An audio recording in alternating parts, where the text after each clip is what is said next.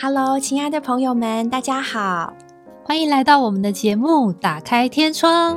我是王宇，我是新梅。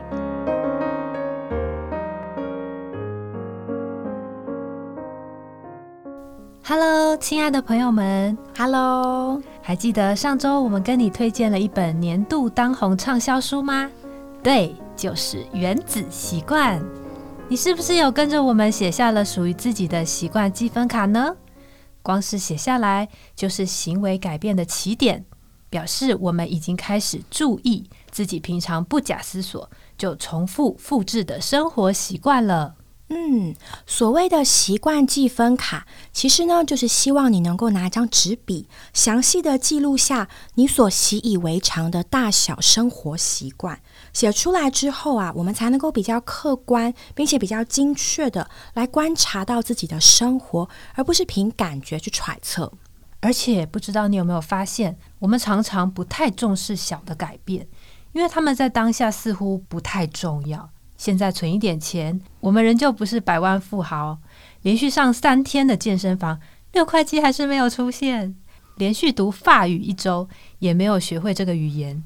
我们好像做出了一些改变，可是成果却来得不够快，于是我们就回归到从前的旧习惯。而且更糟的是，这种缓慢变化的步调也会让我们感觉松懈。就如今天吃了一顿垃圾食物，体重计上的数字反正也不会上升太多。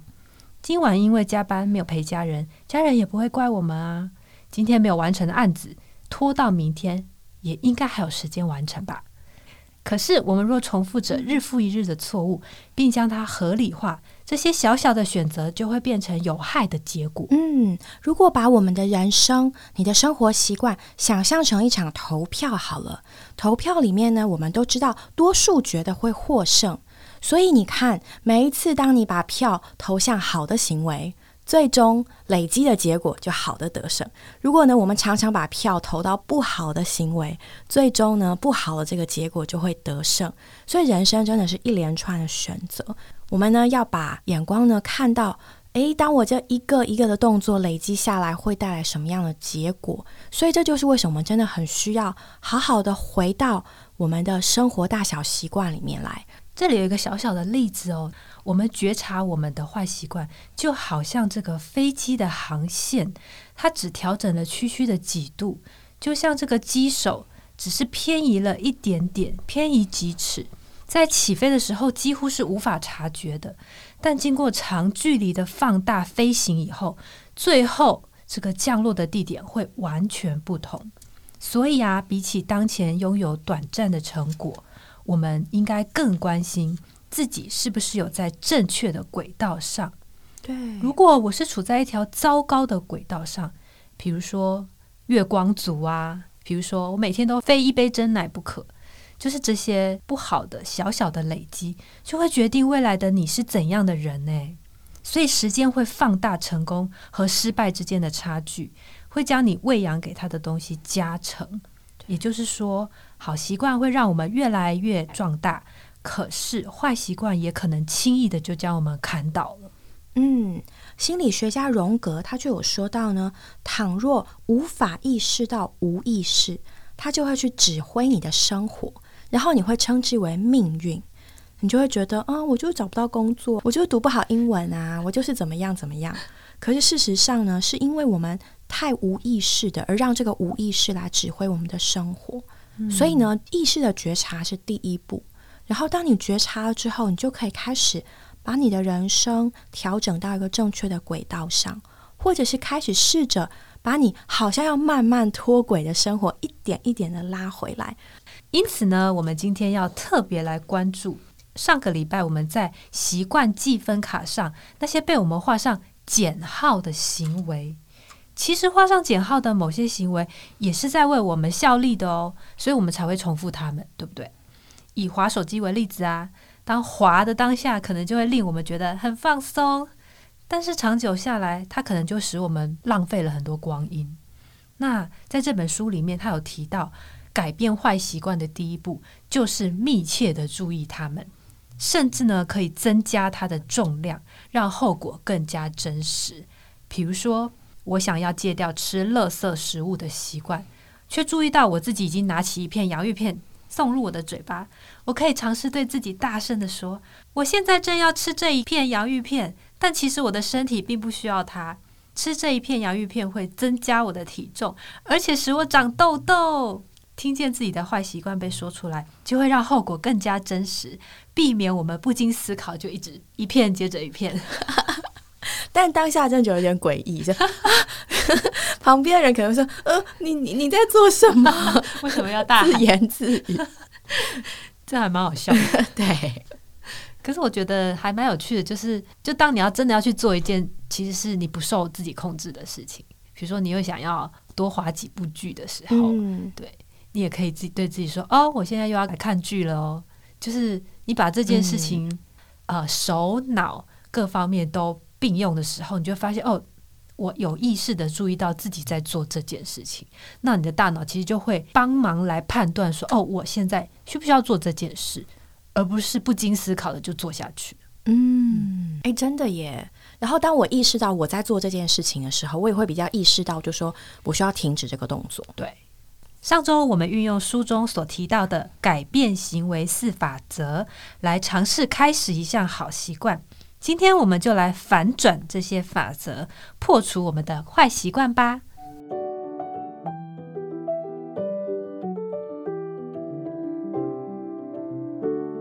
嗯，首先呢是关于提示的部分，就是呢你眼睛所见的部分，其实也就是说你所在的环境跟系统。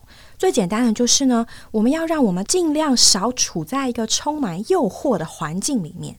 减少接触那些会让你或是持续你这个坏习惯的事情，移除呢那些会引发你坏习惯的提示。比如说最简单的就是把呃零食收起来，或者是说呢把手机呢放远一点，放在另外一个房间。对，书里面有提到一个很有趣的例子哦，他说到越战时期，因为海洛因成瘾的这些士兵们。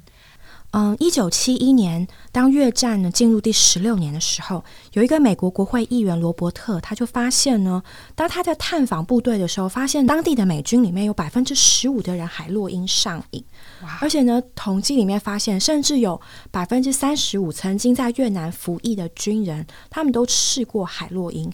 然后百分之二十的人都成瘾了，这个问题蛮严重的，所以呢，就引起了这个国内一阵骚动。他们就制定了许多处置的措施，然后呢，追踪啊、预防啊、推广啊、勒戒他们的情形。可是很奇妙的哦，当他们发现呢，这些吸食海洛因的士兵回到他们家乡之后，只有极少数的人再度上瘾。根据他们的统计，大概是十个在越南吸食海洛因的士兵，结果呢，九个回到了家乡，离开那个环境就没有再吸食海洛因了。所以他们就发现，诶，那个环境跟你身边的人，他就会不知不觉的呢，使你做出这个举动。所以刚刚就讲到，就说，诶，一个是你所在的物质环境，第二个是你身边的人。当你处在一个充满高压的环境，当你身边的人都做这件事情的时候，那些士兵们。他们就不知不觉的去做了做这件事，即使他知道不好。说到成瘾这件事情，我们普遍的观念都是因为某人缺乏自制力造成的。比如说你吸毒，或者你抽烟，就是因为你自制力不够，所以你就会一直去做，一直去做这件事情。可是很神奇的是，科学家经过分析和研究后发现，其实自制力强大的人跟那些苦苦挣扎的人没有太大的不同。诶。相反的，所谓的自律者，只是擅长建构他们的生活，让他们的自制力不需要频繁出场。也就是说，他们不让自己暴露在充满诱惑的环境当中。对，嗯，就像那些在越战中染上毒瘾的士兵，百分之九十以上，他们都都不会再碰海洛因。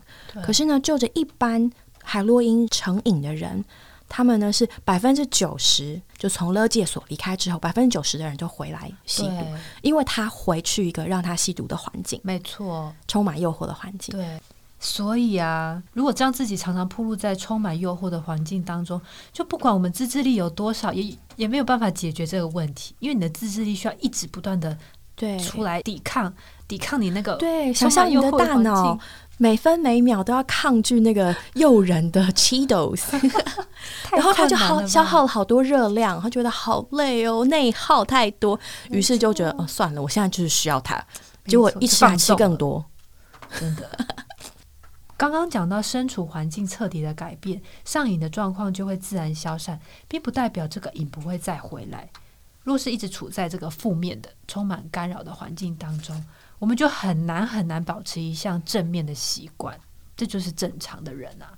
嗯，所以我们现在可以做的就是减少接触那些会触发你想做这件事的提示，比如说像刚刚王宇提到说，如果你总是一直划手机，那不如尝试看看，我们把手机放在另外一个房间几个小时，不知不觉你就会做一些你现在当下应该要做的事。事，对，嗯，比如说像我就开始从头的看了一下我手机里面的 App，还有我的电子信、我的信箱，然后我平常会上的购物网站。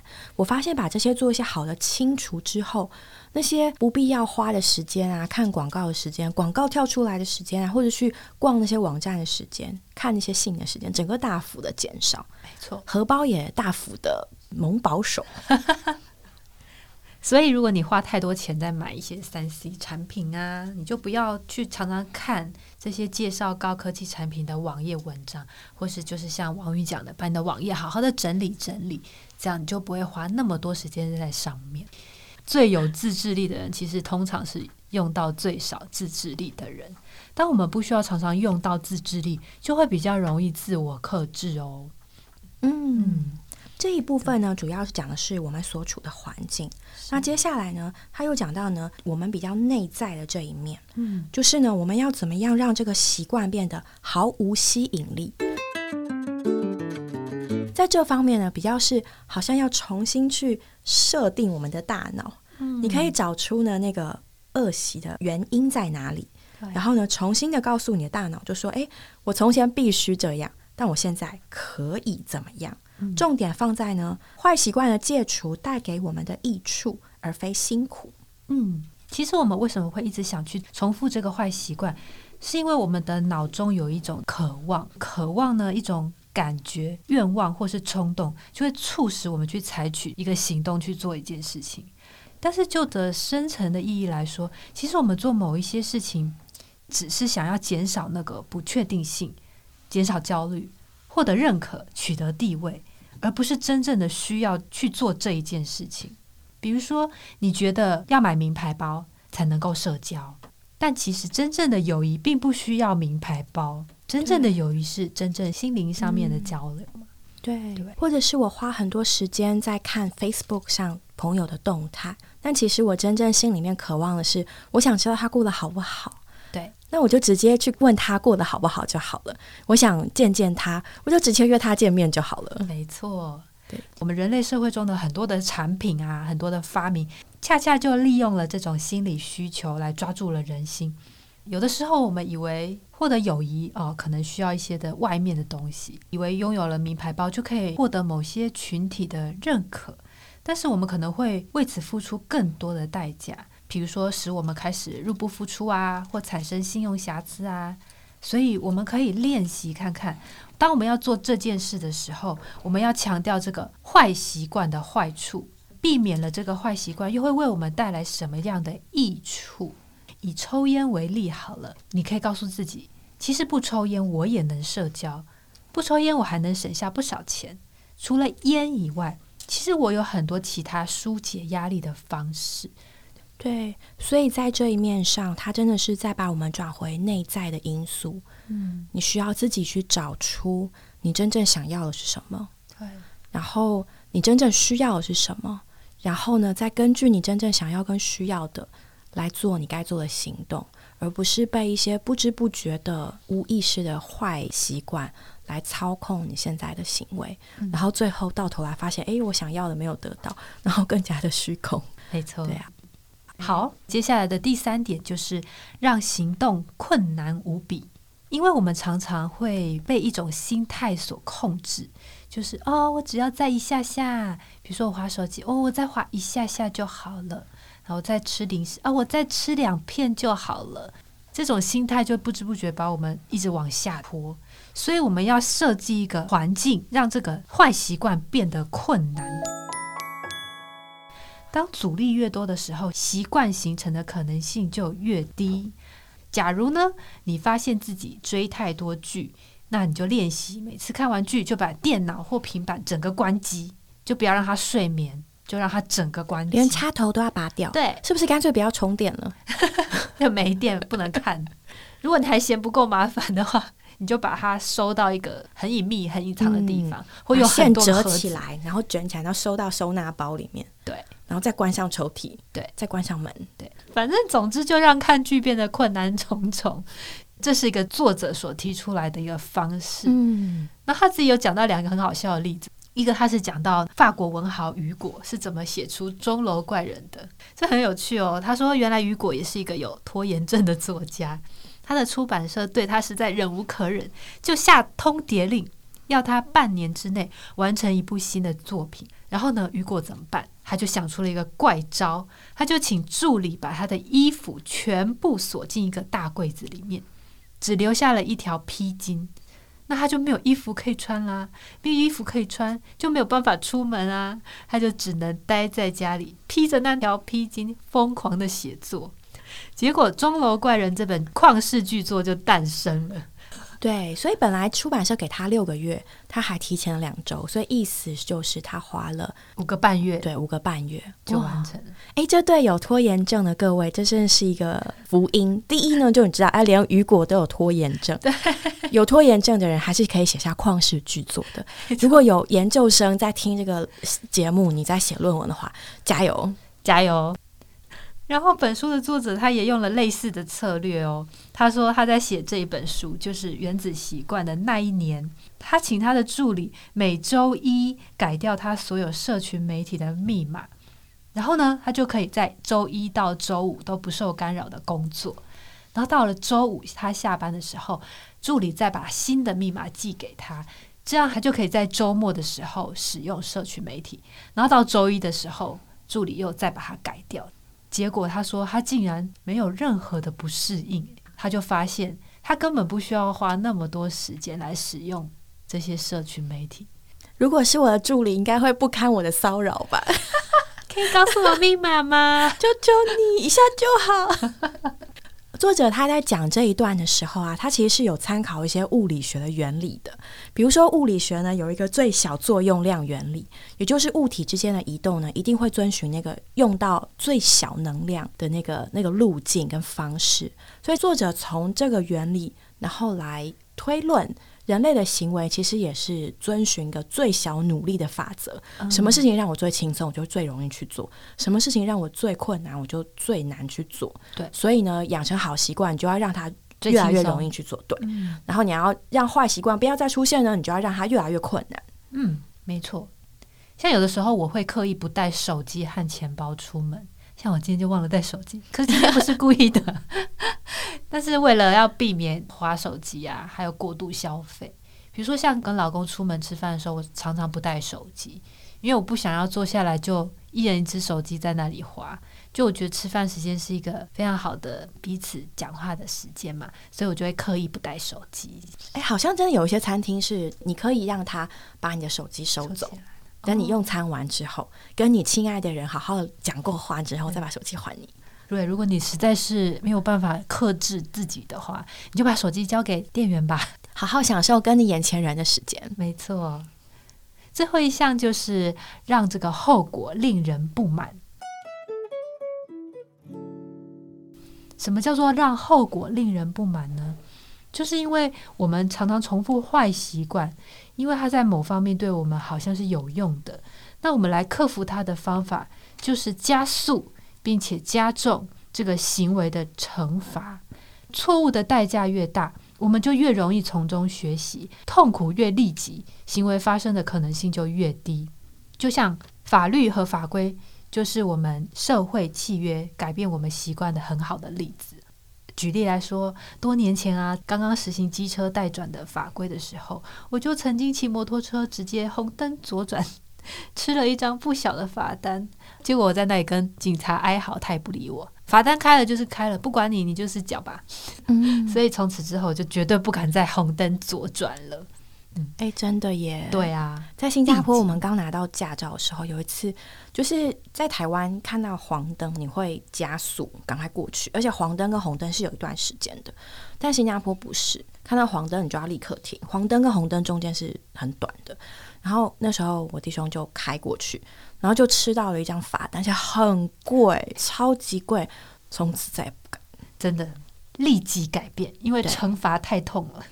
嗯，说到这个，应该也有很多人对于新加坡的什么鞭刑啊，不能乱丢垃圾啊，大家应该耳熟能详现。在还有鞭刑吗？其实还有，就是比较严重的啦，比如说性骚扰啊，那种性侵犯罪。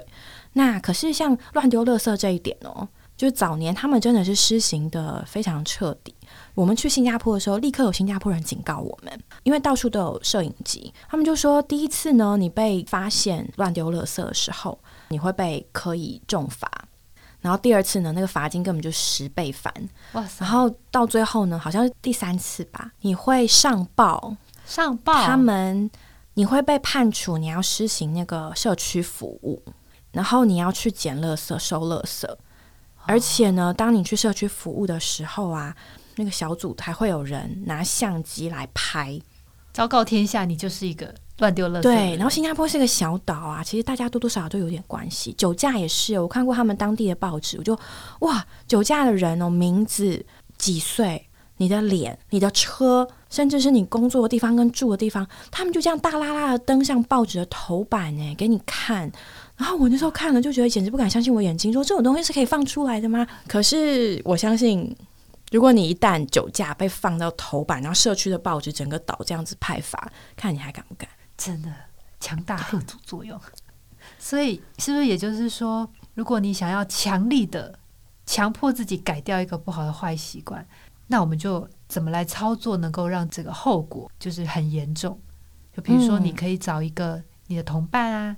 你的另外一半、你的朋友、跟你很亲密的人、跟你同住的人，最好找个原则清楚哦、底线很坚定的人，就说我把自己交给你，我以后如果再乱吃垃圾食物，我就给你一百块，对对或是我就给你什么东西，甚至你还可以定下契约，比如说书中就提到他们与健身教练定契约，我一定得达到这个目标。对我如果少去了一次，我就要多罚多少钱，这样对，就让你罚到你会心痛的那种，你就非做不可啊。不过话说回来，如果我都这么有行动力、这么有决心的话，我还需要他们吗？对啊，所以我觉得最后这一步是就是大家参考啦，不一定要这样做到这么对，其实我们都不得不回到源头来看，我们真的是一个很无力的人吼，对啊，常常对自己无可奈何。就是定的目标很多，想做的很多，可是常常都很多都达不到。嗯，虽然我们在介绍这本书《原子习惯》里面，我们就很诚实的呈现这本书带来一些很多的帮助跟观点，但我就觉得有的时候我真的很像在毕士大池子旁边躺了三十八年的那个人一样。所有有方法、有观点、有行动力的人都跳下去，都得了医治了，都好了。可是有的时候我就是没有办法，嗯，甚至我根本就不想。可能我们也尝试过一些方法，可是一直失败。那我们到最后就变得有一点啊，那就这样啦，随便啊，就是好像就放弃自己了。嗯这时候就真的很像那个三十八年的摊子，他就躺在那里，他也没有办法。但其实那时候他需要的不是人给他外面的方法了，他都已经到了那个境地，到了他的绝境了。那他其实真的就是需要一个生命的点火，一个次生命者来把他的生命给他，直接叫他起来。对，就好像我看了这本书，看了很多的方法，那我心里面就想说啊，那就换一个我就好啦，换一个我就好像换一个生命。如果我可以换一个积极向上的生命就好了。我觉得必须很诚实的说，没有人活着会希望自己的人生越过越差，我们都还想要更好、更向上。就好像那个 The School of Life 的创办人，他就讲过类似的话，但大意就是说呢，我们看这世界上卖出去的书，就可以看出呢，世界上的人在想什么。大概人有两种想法，第一种呢，就是请教我怎么成功，其实就是请教我怎么成为百万富翁，所以会看很多理财的书籍。那第二种就是呢，发现自己没有办法成功，没有办法成为百万富翁的时候，我该怎么自处？所以就是那些心理的励志的书籍，自我安慰，对，安慰自己能够过得好一点。那不知道各位会不会有类似的心情？就是我也想要向上，可能不一定是多功成名就，但是我想要过得更好。可是呢，就没有办法，或是我试过了，然后很失败，我很痛苦。嗯，然后想要学习如何自处，可是我那些自我安慰，我又觉得很虚假。嗯，对呀。这就是为什么我们在上一集说想要介绍这本圣经给听众朋友的原因哦。因为呢，这本圣经它并不是一个外面的指导书，它不是一个文学、地理、历史考察书，也不是仅仅一个人物传记。哦，它不是一个外面的指导，说 OK，你今天怎样做，你就会得到怎样的结果啊？你做那样就会怎样？就是它完全不是外面的书，它就是一个人味。人味在英文叫做 person，也就是一个人在你的旁边，活生生的在你旁边，就像王宇他在我的身边一样。当我们来打开这本圣经的时候。它并不是一个知识道理来让我们明白、去效法、来让我们去模仿学习，而是它就是一个人呢，就像主耶稣，他就坐在你旁边，他现在就在跟你一起收听这个节目。当我们打开这本圣经的时候，这位亲爱的主耶稣，他就在你的身边，他与你同在。那这位亲爱的主耶稣呢？他在我们人生的道路当中，他给我们最好的鼓励。给我们最好的呃生命，在我们觉得不行的时候，他就亲自的进到我们里面。有的时候真的很奇妙，我觉得哦，我真的不行了，我就是不用装假，我就在他面前就直接说：“主啊，我就是不行了，我就就不行了，我全部放下，我放弃了。”可是诶，很奇怪的，当我们人放下的时候，神就进来了。就有一句话说：“人的尽头就是神的起头。”这位神就作为生命进到你里面来，就像那个躺在那里三十八年的瘫子，他也是在那个状况底下，他不行了，他完全没有办法。这时候神就可以进来。当我们还觉得自己有一点可以啊，有一点方法啊，我还可以这样，还可以那样的时候，其实我们的心并没有向神完全打开。这时候神他也不会勉强要来改变你什么。但当我们真的正视到自己，哦，原来我的生命是软弱的，原来我是有缺陷的，原来我是有这样的需要的。那时候，神就有路可以进来。嗯，我曾经有一段时间觉得非常的低落，然后也觉得没有办法，就是不管对什么东西都没有什么动力。然后那段期间呢，我也不知道该跟谁说，因为因为有的时候我们跟人家说嘛，然后你不一定确定人家能够懂。然后如果反过来骂我怎么办？那我不更伤吗？但是我就我就会试着和这位神说，然后甚至把我里面觉得很愤怒的感觉、觉得不平的、觉得委屈的、觉得无力的、觉得无奈的，就很真实的告诉他。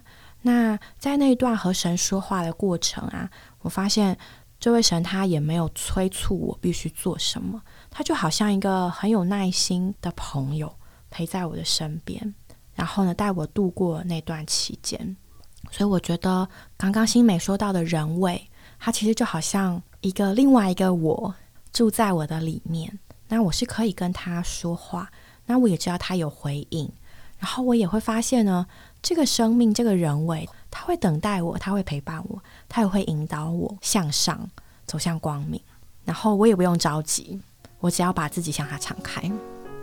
希望各位听众。嗯，不管你现在处在什么阶段，停下来或是往前，都有这位神与你同在。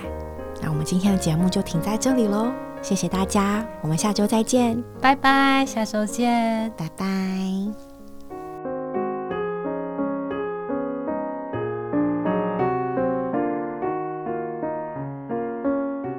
我们今天的节目就到这里结束了。